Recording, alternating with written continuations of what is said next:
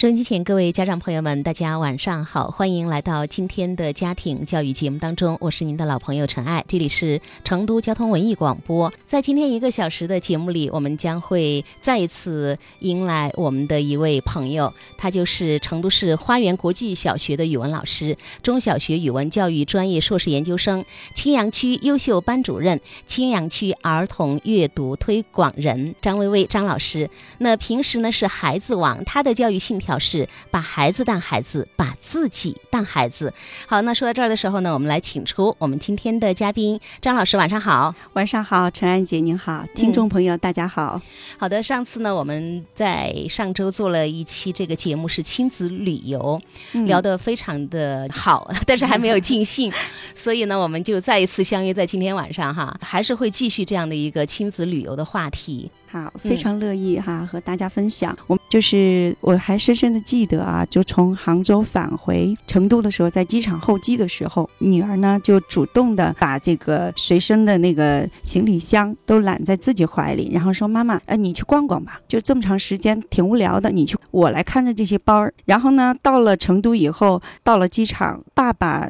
就跟他说：“你跟妈妈在旁边坐一坐啊，爸爸去等行李，挺累的，你俩坐。”呃，孩子就说：“妈妈你坐，我跟爸爸一块儿去等行李，我还可以给爸爸搭把手呢。等到行李以后呢，我们要回家。呃，我们从家到机场的时候是打的滴滴。”那回家的时候，爸爸主动跟他说：“说孩子，我们我们回家呢，现在时间也不赶，有两种回家方法，一个就是还是我们叫个滴滴回去了。第二个呢，我看到哈有那个地铁，就是说也挺方便的。孩子就问，嗯，这个中间这个价差多少啊？爸爸就跟他报了一下，大概我们打滴滴是八十块钱，坐地铁的话，我们一人几块钱。女儿毫不犹豫，那当然是坐地铁了呀。爸爸就说，那就是有两个托杆的那个行李箱，就是中间可能你要负责。”背一个包包，他说不用背包包，一个大的行李箱你来，另外一个我来，妈妈就提那个轻的。然后在整个回家的那个过程中，你就看他小小的身影啊，在那个不能没有传送带的那个情况下，走楼梯的时候，两只手把那个。行李箱拎着，而且真的是不要我帮忙啊！我就在后面就看他的身影，感慨万千啊！我就觉得经历了一次旅游回来，我的女儿啊，她真的是很懂事，而她的这个懂事呢，不是我和我的先生怎么教出来的。他可能真的就是观察中来的，就是观察平时爸爸和妈妈之间怎么互相体贴相处的模式。对，然后可能也是呃观察了爸爸妈妈怎么呵护他。可能在这个愉快的旅行当中，因为每一天这样的琐事儿都在发生着，所以强调了也加强了就是印象。好，他就自然而然的他就有了这样的。呃，行为，所以就是让我也想起我们之前跟陈爱姐我们俩探讨的哈，就说关系是大大于教育，而且关系也包含教育，就是教育不是冷冰冰的，或者是非常理智的，要坐下来和孩子一五一十的去讲、去描画。呃，张老师同样在节目一开始分享的这样几个小节哈，就是在上周你给我们呈现了一个阳光、能力特别强，然后懂礼貌、社交能力也非常强。的这么样一个孩子，那今天呢，通过刚才你的这个描述，我们会看到女儿非常的贴心，嗯，非常的懂事儿，呃，知道帮爸爸妈妈分忧，还有就是节约，不是那种我就享受就奢侈啊。比方说，好多大人会觉得自己的孩子不懂事儿，嗯嗯，不知道爸爸妈妈挣钱辛苦，乱花钱等等的。就是在你女儿这儿，她都是人人羡慕的那种理想中的孩子哈。刚才你说到了一点，就是关系大于一切。那么在这个家庭教育当中，一个是亲子关系。还有一个就是夫妻关系，所以你觉得可能是因为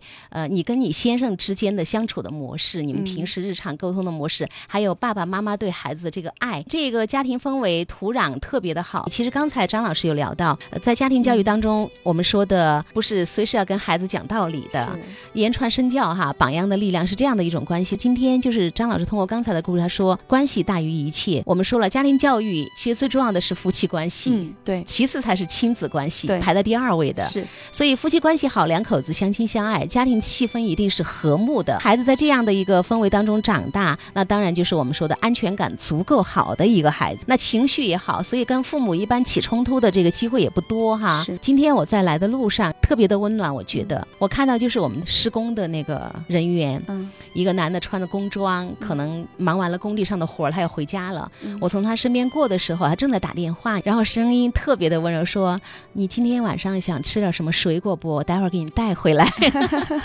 我知道他一定是在给自己的爱人说这个话，嗯特别让人觉得暖心。对，所以，如如果家庭里边爸爸妈妈相亲相爱，其实孩子不叫自然就是好的了。就是一场旅游的话，哈，一家人就是一个整体。我们出去之前，比如说爸爸呢，肯定他都会主动去承担体力要求高的一些任务，妈妈和女儿，那么就可以合作一块儿，比如说记记账啊。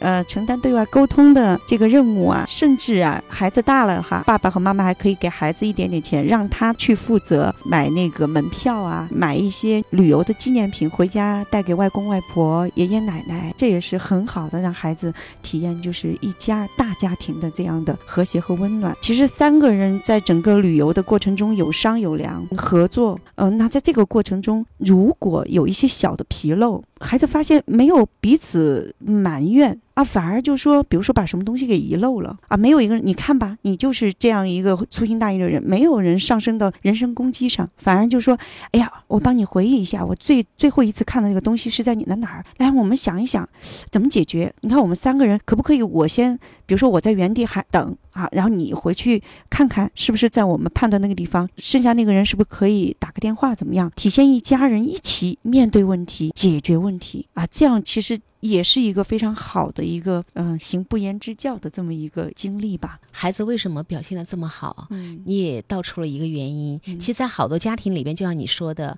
如果老公爱掉东西，妻子一定说你自己没有收拾，对不对？乱丢东西嘛，一会儿眼镜找不到，钱包找不到，车钥匙找不着了对，所以是抱怨。还有一个就是，比方说父亲进家门找不着自己的东西了，嗯那情绪一上来就会说妻子没有把家收拾好，嗯东西是乱的。嗯所以两口子相互抱怨的时候，孩子其实就在那个看，嗯哦，爸爸妈妈原来就发生问题，你们是这个样子对待的，对孩子就会学到这个相互抱怨、指责、批评。你们呈现出来的是发现问题，我们大家一起来解决问题。对对。嗯，其实我女儿呢，她优点比较突出，可是她缺点也不是没有，她没有完人，这个是嗯她也有的，她就是正常的十岁的女孩子，有的一些小毛病她也都会有。只不过呢，我和她的爸爸对他存在这样那样的问题或者是毛病也好，我们不焦虑。嗯呃，因为我们觉得，首先就像陈安杰您说的，你说人无完人，我们自己家长都是有这样那样的缺点，我们凭什么要自己的孩子是完美无缺的呢？首先没有这个焦虑，第二个，如果看到了问题，孩子的毛病，哈，我们都不是急着要去，就说要立即马上把它纠正出来，我们先想一想，它从哪儿来的，这个根儿在哪儿。然后呢，我们也相信没有任何一个问题就是是立时马上就能被解决的，有可能我们看到就是冰山一角，甚至有些时候我们就是孩子的问题就是家长的问题。那既然这个问题出现了，我们就先是接纳，先接纳他是这样的一个人，然后我们再来看我们平时怎么自自然然的在生活中怎么去浸润。就包括我们家长怎么去改变，我们做榜样，怎么去做，这样子才会有效果。所以我就觉得整体的这个氛围应该，因为他不焦虑、不紧张，所以孩子也没有什么压力，可能效果就比较好。大人也会知道，就如果我们做事情，事情还没开始做，心里就很有压力，然后就有一份儿有一份儿焦虑在里面，可能效果也不会好。我接触到一些个家长，他们的孩子也是学霸，他们嗯说其实我们家的孩子也是别人家长心目中的别人家的孩子，嗯。但是他们对自己的孩子，他们说他们在反省。嗯。就有很多家长在听我们的节目，他们就觉得自己的孩子问题非常的多，就我就在启发我说，别人家长的那个孩子，他其实也有很多压力，因为爸爸妈妈会对他要求更高。对，就像你说的，老师觉得你这儿还可以做得更好，那个地方会更加优秀。对对对。嗯，还有父母呢，看自己孩子的问题的时候，其实会放大的。就是有一个很有趣的一个对比哈，就是说别人家的孩子的父母，你去羡慕他的时候，说哎呀，你们的孩子怎么这么乖？你们是怎么教的？他们一般都会说我们没有怎么教，我们真是没有什么可值得说的哈。嗯然后你就会觉得我们的孩子怎么和他们孩子一样大，两家可能就是从家庭情况也比较相似哈，怎么我们的孩子就油盐不进，怎么都说不听不听话呢？而且我比你们好像更上心，嗯，你们真的没有教吗？那那不可能，有些家长还会嘀咕，不愿意传授经验，算了哈。对啊，就说可能就会有这样的一个对比。其实可能人家真的就是没有把很多你们眼中的觉得很焦虑的问题。把它看作是一个好了不得的一个问题，需要你着急上火的要去，呃，就是如临大敌的要去一二三，今天就一二三，明天三五六七，就要一步一步把它解决了。就是我们去杭州嘛，去杭州你肯定就免不了一个西湖。第二个就是，呃，苏堤、杨公堤啊，那么多诗词里面的，尤其我女儿她特别喜欢文学啊，她能够背诵的有关苏堤、杨公堤的那个诗都挺多的。我们那天就说好了，吃完晚饭就要去。结果呢，就是吃完晚饭以后出来，我女儿大叫一声，就冲到那个酒店的一大片绿地里面，她看到了成片的蜻蜓，她就冲到那个蜻蜓镇里面去了。我一下就知道为什么。我经常跟我女儿讲，我小时候郊外长大，然后就会给她讲那个红蜻蜓。啊！可是她这个城市里长大的孩子已经很难得看到成片成片的蜻蜓翻飞，而且那天有晚霞，太美了。我女儿就像小鸟一样扑腾进那个蜻蜓阵里面，呼啦啦飞过去，那蜻蜓就就散了。然后她又呼啦啦扑到另外一边，蜻蜓又散了。她觉得可好玩了。我先生在旁边就有点着急，说是不是合适点时间看到合适，把她拉走了。现在这个黄昏时节去走走那个苏堤啊，杨公堤多美啊！我我看了一眼我女儿，我我。就跟我老公说不急，我说你看我女儿，你现在好好看这幅画面。我说你看你女儿多幸福，多开心，把她给贸然拉出来，然后让她去杨公堤、苏堤去散步，即便再美，我觉得我女儿心里是有遗憾的，就让她去享受此时此刻。而我就想起我的一个老师跟我讲的一个，当时我觉得他说的这句话很有禅机，但那一刻我就明白了，那个老师当时跟我泡茶，他就跟我说，都在说。享受当下，享受当下。你知道什么叫享受当下吗？我觉得这是个挺深的题主题，我还真没有想到合适的语言去表达。然后老师就说：“此时此刻最重要，就是现在我跟你喝茶，现在我们俩就面对喝茶这件事儿。此时此刻就是最重要。还有此时此刻你面前的这个人最重要。所以现在你对我最重要。突然领略到了当下这一刻就是女儿最开心、最快乐的时候。对，嗯。”所以我们俩后来就静静的就站着，让她跟蜻蜓玩够了。然后我们在一块出去啊，一家人都很愉快。因为我和先生看到我女儿那么享受，我们也很愉快。也跟您分享过，就是一个教育的一个无目的性。其实你说刚才他跟蜻蜓一块疯，可能很多人觉得好像跟蜻孩子跟蜻蜓一块玩一块疯，可能跟那个苏堤漫步不能相提并论。在孩子的眼中这是没有区别的，甚至他就觉得跟蜻蜓玩比那个更重要，更重要，更更有意思。对。然后我就想起，就是美国的有一个著名的教育家杜威，他就。提提出过一个教育无目的论，他就说教育即生长，教育即生活，就说教育是一种人的天赋本能，它是一种自觉自发的，像植物生长一样，就是说你没有必要去强加一些额外的教育目的进去。为什么我这样说呢？我就是比较反对一家人还没有出去旅游之前。啊，父母就脑子里就已经在开始规划这次旅游的过程中，我希望我孩子接受到什么样的教育，得到哪方面的锻炼。我不是说这样想不可以，我觉得是可以的，不要那么刻意，非要让他去发生，我们就自然而然的。我们在享受旅途的过程中，有发生了这样的契机，我们就自然而然的进入。如果没有，不要去非常扫兴的 让孩子来，你坐过来。刚才那件事情，你有没有反思？妈妈和你。谈一谈，我觉得这个非常扫兴，无异于小时候我们去春游之前，老师说本来一片欢腾，老师说好，明天回来之后每个人交一篇四百字的春游的作文，然后马上就会哀嚎，这是非常扫兴的。其实亲子旅游做一个系列，我的目的也在这个地方，因为我身边好多朋友啊，他们就是对这个旅游，其实真的就像你说，心里有很多的想法，嗯，希望通过这个旅游，孩子能够突然开窍，哎呀，突然就想要努力。学习奋发上进，等等等等，想法是好的。对对对，像就像你说的，其实布置写作文、写游记，很多家长是必备的。每到一个景点，那我们今天要去五个景点，一定要交五篇作文，这这是必须的。还有就是你必须要做攻略，就是他把它变成了任务，就是规定孩子你要做攻略，然后那个地方的历史是什么，到时候你要讲给爸爸妈妈听。如果讲不好，可能就表示你的这个工作没有做到位。就是很多家长他会这样子去规定孩子。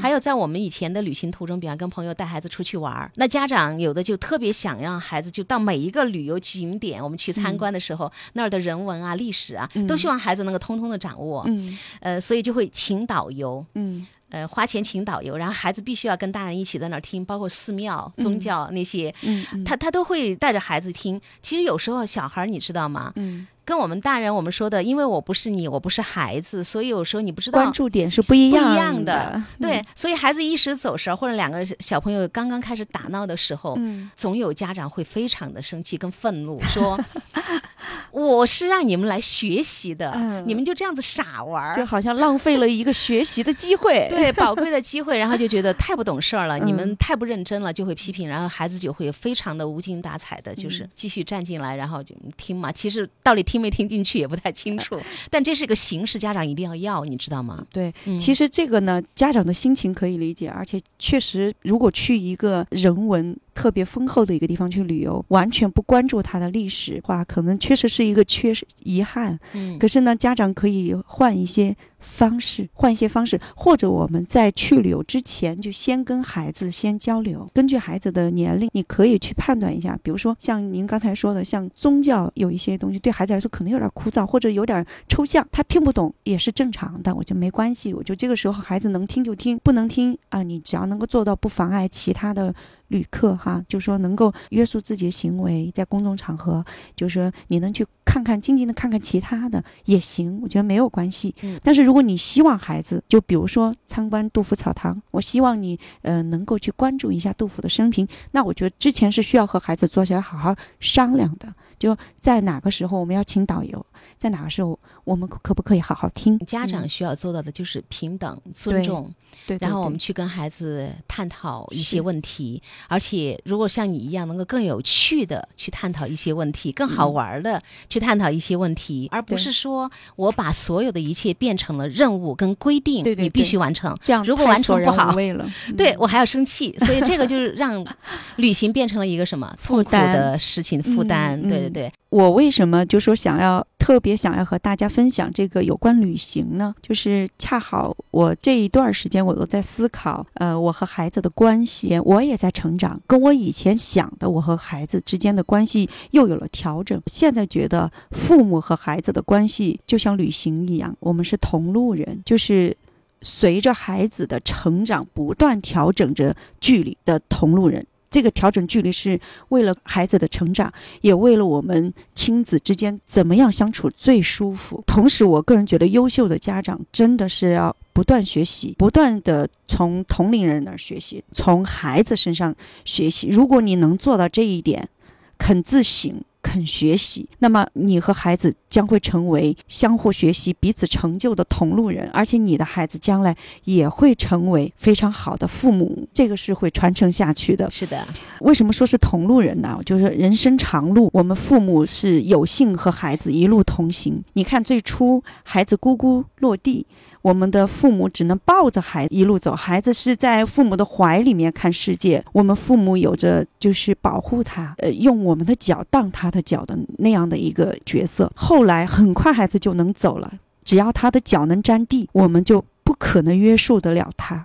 这个我们一定要接受，就我们得放下。放他下地，我们呢就在安全范围里牵着他的手，让他自己去探索世界，去看世界。虽然这个时候孩子看到的世界视野肯定比孩比父母要低个矮嘛，但是也不能用你眼睛看到的世界去取代他的。不能说因为我们是成年人，我们看到的世界比你更远，我们的经验比你更足，你就。必须相信我们事事都是对的。你有没有想过，我们的孩子看到的世界比我们更微观、更真切？因为我们曾经也是孩子嘛，所以这也是我的人生信条。我要把我自己也当孩子，蹲下来。再后来，很快孩子就能和我们并肩前行了。这个时候，他能看到的世界，客观世界和我们是一致的了。但是感受、感受、体会未必又是相同的。他有他的阅历，我们有我们的阅历。那最后。父母老了，势必会落在孩子的后头，我们就要目送孩子独自去，去到我们去不了的地方，让他去去往更远、更广阔的世界。虽然那个世界我们去不了，可是我们的祝福可以到达到那儿。然后我们要做的呢，是让孩子大踏步的、自信的往前走。只要他回头，就能看到我们在原地，很欣慰的。而且我们父母、父母夫妻两人，我们还有自己的路要走。我们要牵着手，自己的享受我们享受我们的这段，我就觉得无论是哪一段同行的时光，都值得珍惜，都值得享受。任何时候你去回想，那都是唯一的一段时光，都不能。